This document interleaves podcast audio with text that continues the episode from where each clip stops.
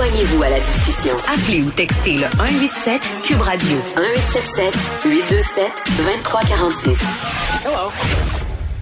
On va parler euh, du docteur Marc Lacroix qui s'est vu contraint de fermer sa page Facebook à la demande du Collège des médecins suite à une plainte euh, déontologique.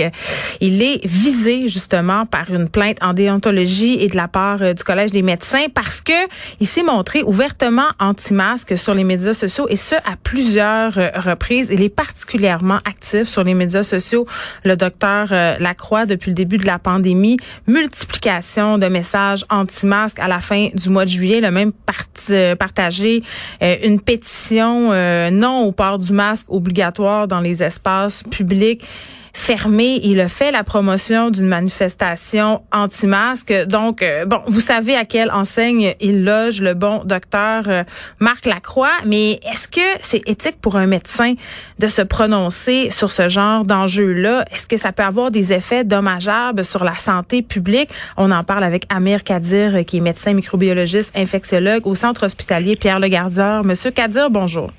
Bonjour, Mme Peterson. Bon, euh, moi, quand je regardais aller le docteur Lacroix, parce que ça fait déjà un petit moment, comme bien des gens que je l'observe, je me dis, M. Kadir, ben écoute donc, les médecins n'ont-ils pas un certain droit de réserve?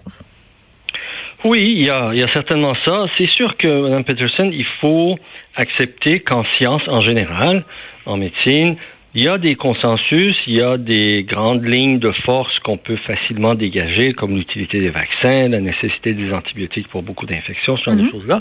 Mais il y a aussi des, des euh, sujets sur lesquels il y a véritablement des incertitudes scientifiques. Puis euh, euh, j'espère qu'on ne retiendra pas de notre discussion l'idée qu'il faut qu'il y ait comme une espèce de doctrine une orthodoxie et que si il y a des médecins qui ne sont qui sortent du rang, il faut absolument les faire taire. Non, parce que c'est comme ça que la, médecine avance, entre guillemets. Évidemment, évidemment. Ceci étant dit, c'est que lorsqu'on a une opinion, mettons, euh, qui sort de, du, du consensus général, il faut quand même d'abord pouvoir l'appuyer sur quelque chose, sur des données scientifiques, sur quelque chose de crédible, et ensuite, euh, disons, en faire l'apologie ou la défense d'une manière euh, scientifique, d'une manière raisonnée et mesurée, euh, sans jeter l'anathème sur ses autres confrères, en appelant au dialogue, etc., et non pas, comme vous dites, en fait, la, la notion sur laquelle vous incitez, c'est-à-dire le devoir de réserve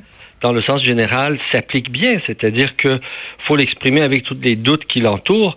Euh, et je peux en parler en connaissance de cause. Par exemple, moi, j'ai une approche du Lyme qui se démarque de mes confrères, mais je ne crie pas sur tous les toits que mon approche seule est bon et que tous ceux qui font le contraire, mm. euh, c'est de véritables idiots ou qu'ils euh, sont, qu'ils nuisent à leurs patients. C'est que on exprime chacun ses réserves, ses doutes, on met euh, en discussion pour un dialogue raisonné nos, euh, nos réticences.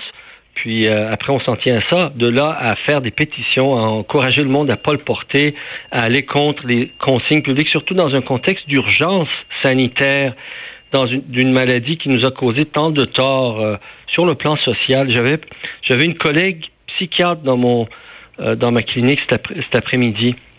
Puis j'ai été étonné d'apprendre que jamais dans sa pratique de plus d'une dizaine d'années, elle n'a soigné autant de gens qui ont des idées suicidaires, qui sont donc affectés par cette pandémie qui a des impacts bien au-delà de ce que les, les, trucs duquel on entend tous les jours, là, les malades aux soins intensifs, c'est une chose, mais dans leur la vie quotidienne, des milliers de gens sont aux prises avec des problèmes de santé, de euh, mentale, je veux dire. Et donc, il faut faut que se donne tous les moyens d'éviter que cette pandémie dure plus longtemps. Donc, les autorités prennent des décisions les plus raisonnables, les plus hein, et c'est pas les masses là, le gouvernement les a pas rendus obligatoires du premier coup puis de gaieté de cœur. Il a fallu toute une mobilisation même de notre part pour le convaincre que c'était temps de le faire.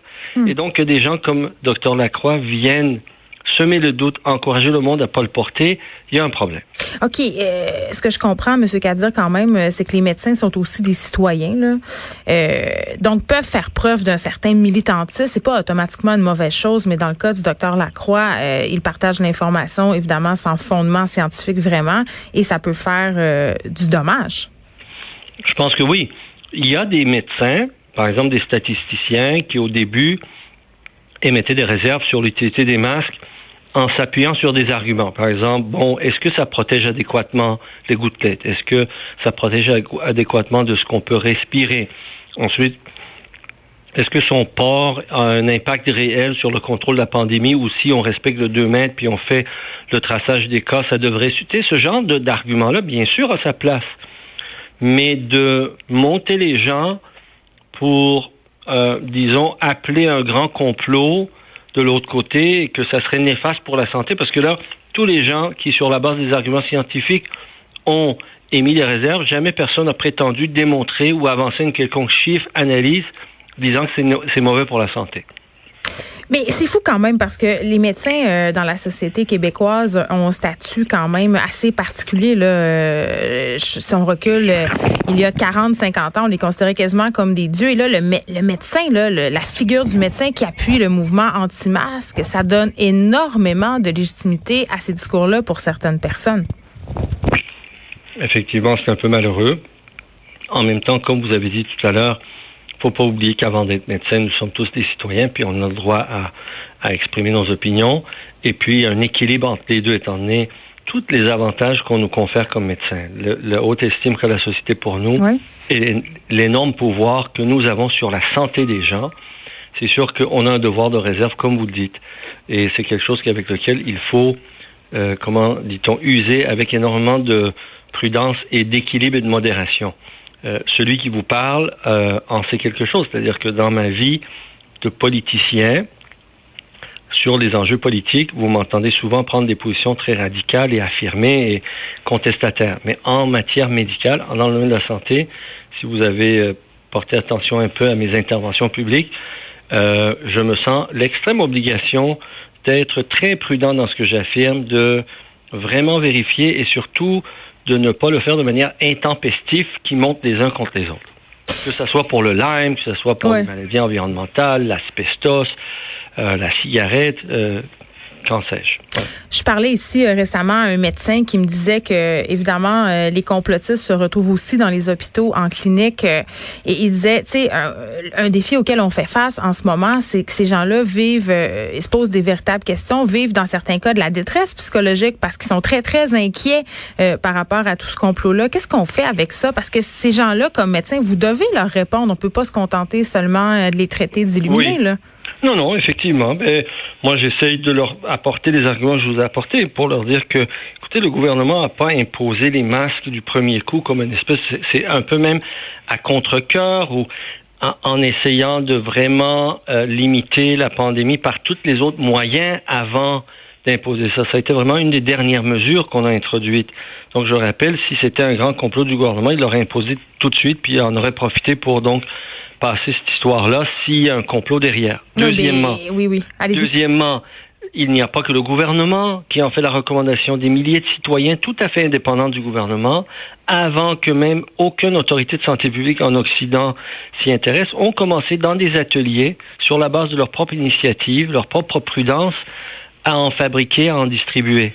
La preuve, euh, je ne sais pas si vous vous rappelez, là, euh, le, ça s'appelait euh, oups, Cinémasque, hein, un groupe d'artisans du cinéma, qui dès le mois de fin mars, début avril, ont commencé à fabriquer, fabriquer des masques, bien avant que la santé publique le recommande. Donc, leur faire euh, réaliser que porter des masques, c'est pas quelque chose qui a été imposé d'abord par en haut, mais c'est venu hmm. d'en bas c'est les gens, c'est les citoyens ordinaires. Oui, qui ont commencé à s'embricoler pour se protéger, se sentir en sécurité. N'empêche que je pense que ce qui a mêlé bien des gens, euh, puis pas nécessairement seulement les complotistes, c'est que comme ça évoluait très vite, bien le discours de la santé publique a lui aussi évolué. Donc au début, on disait les masques, oui, mais ça protège pas complètement. Fait qu'à un moment donné, les gens s'y sont perdus un peu. Ça, c'est une chose. Oui. Et c'est malheureux, mais la réalité est que ça prouve à quel point tout ça participe à notre au fait qu'on ignorait que la, les mécanismes exacts, la dynamique exacte de la transmission de la maladie. On se posait la question sur l'apport relatif des gouttelettes, des problèmes des surfaces versus euh, les, les, aérosols. Donc, c'est un, un, un constant apprentissage depuis quelques mois. Et les gens ont fait leur mieux, puis tout le monde a le droit à l'erreur, surtout sur un sujet pour lequel hmm. il y avait autant de points de vue disons, avec des nuances divergentes, qui a fait en sorte qu'au début, ben, la santé publique a dit que c'est pas nécessaire. Puis personne ne l'a fait de mauvaise foi. Tous ceux qui ont agi ont agi de bonne foi, puis ils ont pris du temps à se convaincre les uns les autres quelle était la meilleure approche. Et c'est exactement ce que je raconte aux gens. Je dis, écoutez, on peut toujours chercher des complots partout. Le, vrai grand complot dans tout ça, c'est notre ignorance. Le vrai grand complot, c'est que, bon, euh, on a privilégié une approche comptable de, de la santé publique quand on a coupé 30 de son budget, ce qui fait qu'il n'y avait pas les moyens de, de, de, de, le bateau de la santé publique est allé en pleine tempête, que dis-je, en plein ouragan du Covid, à moitié troué par des coupures budgétaires. Comprenez-vous? C'est ça le véritable complot. Il n'y a pas d'autre complot que ça. Ignorance. On n'était pas préparé. Je trouve ça intéressant, euh, M. Kadir. Ignorance, mais aussi peut-être un peu de cynisme et perte de confiance envers nos institutions. Peut-être que ça a donné un peu d'eau Vous avez raison. Partout en Occident, partout même dans le monde, étant donné que beaucoup de gouvernements n'ont pas rempli leurs promesses, que ce soit les gouvernements socialistes vers lesquels je suis enclin, qui ont si mal agi, si mal géré, tombé dans la corruption parfois ou dans, l'autoritarisme, ont euh, donc beaucoup, beaucoup déçu des peuples qui fondaient des espoirs sur ces gouvernements-là. Puis en Occident, quand l'Union soviétique est tombée, M. Clinton nous a dit c'est la fin de l'histoire. le libéralisme économique allait résoudre tous les problèmes, promesses de richesse, promesses de prospérité pour tous. Ben 25 ans, 30 ans plus tard, c'est pas ça qui se passe. Les écarts se creusent. On voit des élites s'enrichir. On voit la corruption. Le, Québec en connaît quelque chose. Et donc, c'est sûr qu'il y a une partie de la population qui est désenchantée qui se pose de sérieuses questions sur les élites. et qui cherche son information ailleurs, une information qui... qui, qui Donc, fait plus confiance. Ben, c'est ça, ils sont sous l'impression que c'est une information qui est peut-être davantage démocratique, mais parlons-en d'information, puis on va se laisser là-dessus, Monsieur Kadir. Euh, puis vraiment, c'est une question que je me posais euh, quand j'ai su que j'allais vous recevoir.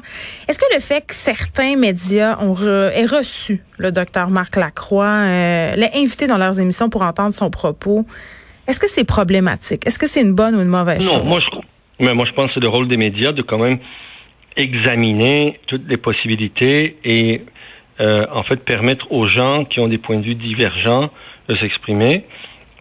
Il faut simplement qu'il y ait la possibilité de d'entendre aussi le contre-discours. Euh, non, en fait, je, je dirais que la, la liberté d'expression, la liberté de la presse, l'ouverture de la presse aux expressions divergentes d'opinion est tellement précieux que le, si le prix à payer, c'est que de temps en temps, quelques-uns d'entre nous, puis là, là, il s'agit du euh, du médecin que vous mentionnez, mais ça peut être d'autres choses, ça peut être moi, ça peut être un autre, donc il peut y avoir des dérapages de temps en temps, mais je pense que le coût à payer n'est pas trop cher pour l'importance que ça a par ailleurs de permettre à la critique, permettre au questionnement, d'être le plus vaste et le plus riche possible. Docteur Gadir, merci. Merci. Euh, au revoir. Au revoir. Amir Kadir, qui est médecin microbiologiste et infectiologue au centre hospitalier, pardon, Pierre Legardeur. On se parlait de ce docteur euh, Marc Lacroix qui s'est montré très, très ouvertement euh, anti-masque et qui, bon, en, en, fait un peu les frais en ce moment. Il a dû fermer ses pages Facebook et fait l'objet d'une plainte en déontologie.